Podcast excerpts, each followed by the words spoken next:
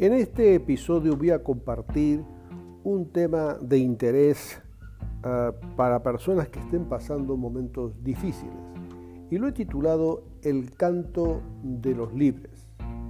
Tomaré solo tres versos de los 16 que contiene el Salmo 40, es decir, solo una quinta parte, un fragmento que he titulado El canto de los libres, que nos describe en un lenguaje figurado cómo se ve el autor en un tiempo de oscuridad y desesperación. Quizás algunos oyentes de este episodio se puedan sentir identificados con el autor y pueda darle alguna clave para salir de donde se encuentra. Oye con atención y medita en esas palabras que voy a leer e intentaré describir y descubrir el corazón del escritor. El autor de este salmo nuevamente es el gran rey David. Sin duda, un referente en la historia del pueblo de Israel, un hombre escogido desde muy jovencito para ocupar el trono de su nación, sin más preparación que su fe, valor, la pericia para cuidar ovejas, la música, el canto y la poesía. Esta combinación de aptitudes le dieron la calidad humana y la sensibilidad para gobernar 40 años con la pericia de un artista. Admirado y también objeto de celos y envidia desde fuera y desde dentro de su entorno familiar. Pasó por relaciones interpersonales conflictivas que le angustiaron y le arrastraron a la desesperación. Ahora con el corazón roto recurre al canto. Así nos deja un poema majestuoso, lleno de esperanza para los que atraviesan tiempos críticos y angustiosos. Sin más, leo este breve fragmento de este escrito, que dice así, pacientemente esperé a Dios y se inclinó a mí y oyó mi clamor. Me hizo sacar del pozo de la desesperación, del lodo cenagoso, puso mis pies sobre peña y enderezó mis pasos puso luego en mi boca cántico nuevo, alabanzas a nuestro Dios. Verán esto muchos y temerán y confiarán en Dios. Una de las cosas más difíciles en la vida es aprender a esperar, que solo se aprende con el tiempo. Ahora si es difícil esperar, hay un añadido que le hace aún más difícil, es esperar con paciencia es decir, que se consuma el tiempo de la espera sin desesperar. Sin lugar a duda es una de las ah, situaciones más difíciles de los atributos del carácter humano que más cuesta es esperar con paciencia. Pero es que cada cosa en la vida tiene su tiempo, desde la gestación humana, la germinación de las plantas y los árboles, los insectos, los frutos, la formación de un niño en la escuela y un largo etcétera. Ahora, esperar el tiempo que Dios tiene para mí es un proceso único e intransferible, porque cada persona es única en el desarrollo de su vida y aunque nacemos todos del vientre materno, todos tenemos diferentes etapas y tiempos para formarnos. El salmista nos dice, pacientemente esperé a Dios. Aquí nos refiere que se mantuvo confiado en Él, es decir, en Dios, y que vendría en su rescate en un tiempo indefinido para, para Él, a venir a buscarle, convencido que tarde o temprano acudiría a su rescate. Se inclinó a mí, nos refiere que el encuentro es personal porque cada persona tiene su día, hora y momento para experimentar el auxilio de Dios. Oyó mi clamor.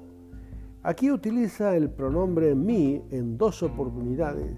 Se inclinó a mí y oyó mi clamor, lo que expresa una combinación directa, cercana y personal.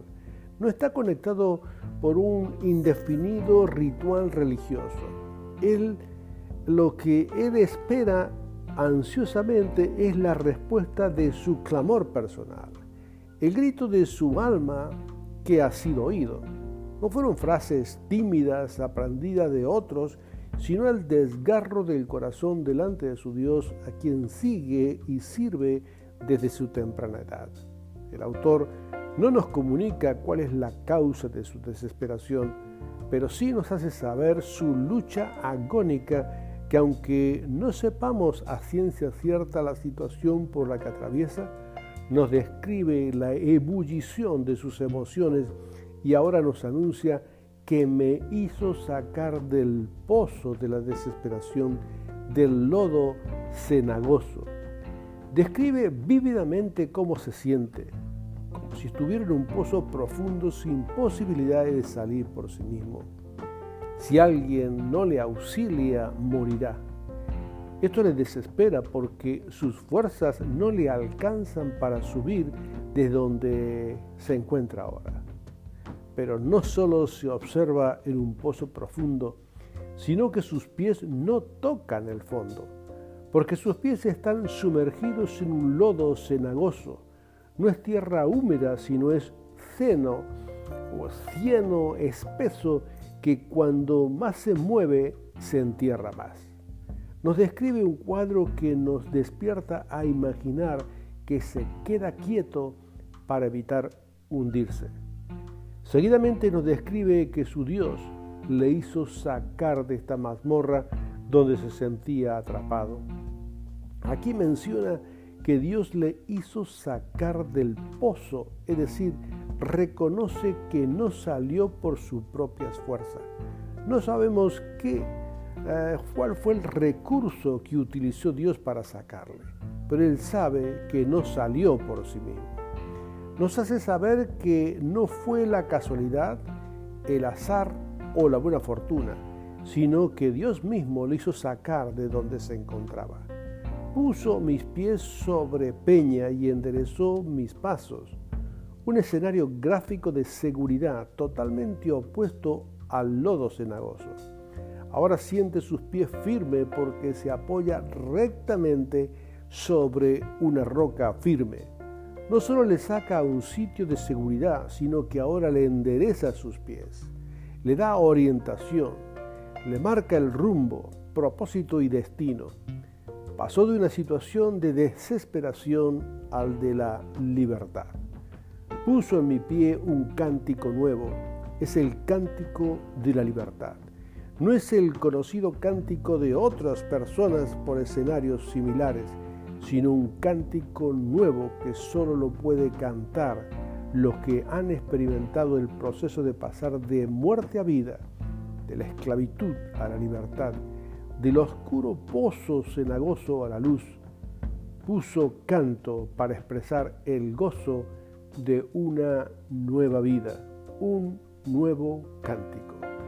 Alabanza a nuestro Dios un gran motivo para compartir alabanzas con otras personas de este grandioso día de libertad. Verán esto muchos y temerán y confiarán en Dios.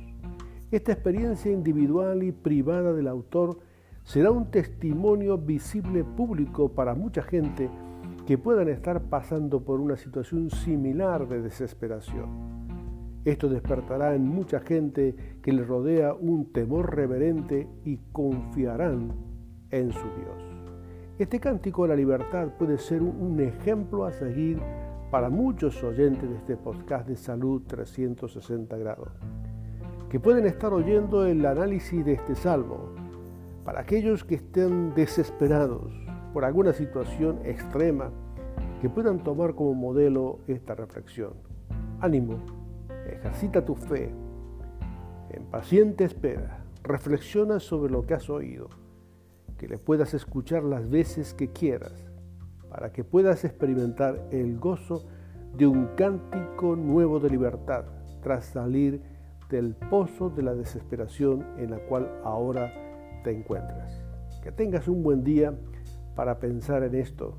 Hasta el próximo episodio de el podcast de salud 360 grados.